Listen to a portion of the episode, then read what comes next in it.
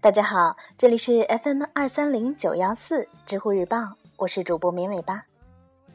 今天的节目内容跟车子有关，有人提问：特斯拉汽车能改变世界吗？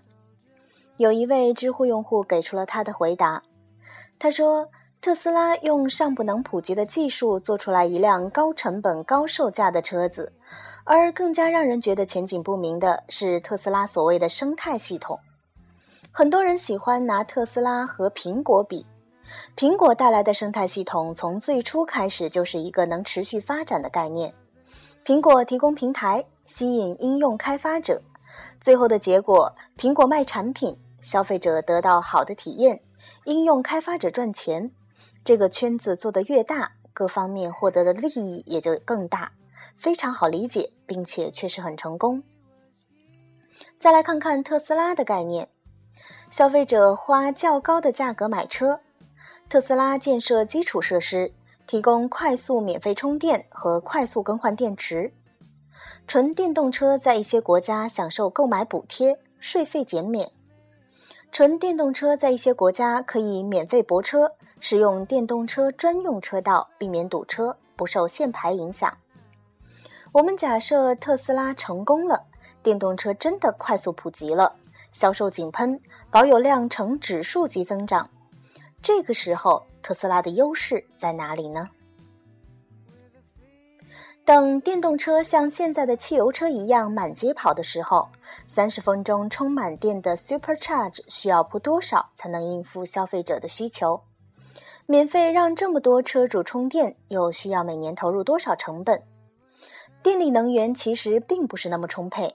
想想前几年夏天东南沿海的拉闸限电，想想当下一些国家为了摆脱核电，如何绞尽脑汁地寻找替代方案。真要汽车不烧油，全改充电，不说到时候电力价格如何，光是这个供应量就不是目前能轻易解决的问题。至于所谓的靠太阳能板就能够维持充电站运作，以今天的太阳能技术来说，只能是个笑话。电动车的补贴和税费减免同样不是个可持续发展的卖点。汽车不管以什么作为动力，都要占用道路资源。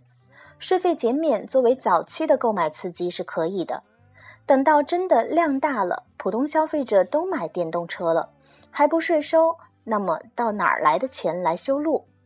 至于国家补贴，还记得之前靠补贴做的大红大紫的光伏行业吗？免费泊车、专用车道、不限牌，一样只能在电动车远未普及时实施，无需赘述。所以说，特斯拉目前的卖点优势，恰恰是和普及电动车相矛盾的，这就注定了以特斯拉当下的模式，没有办法发展成大众、丰田或者通用，甚至连 ABB 的规模也达不到。个人认为，电动车要普及，还是需要真正技术，尤其是电池技术上的突破。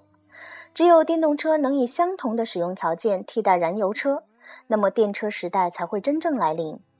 到时候，价格其实根本不是问题。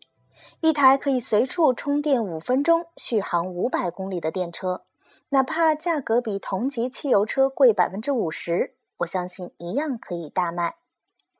在目前的技术条件下。混合驱动才是更现实的方向，这其实也是几大车厂都在做的事情。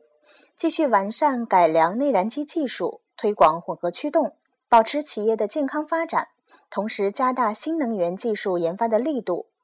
首先降低油耗，推迟石化燃料耗尽的时间点，同时等待新能源技术的成熟，希望能实现石化能源向清洁能源的平稳过渡。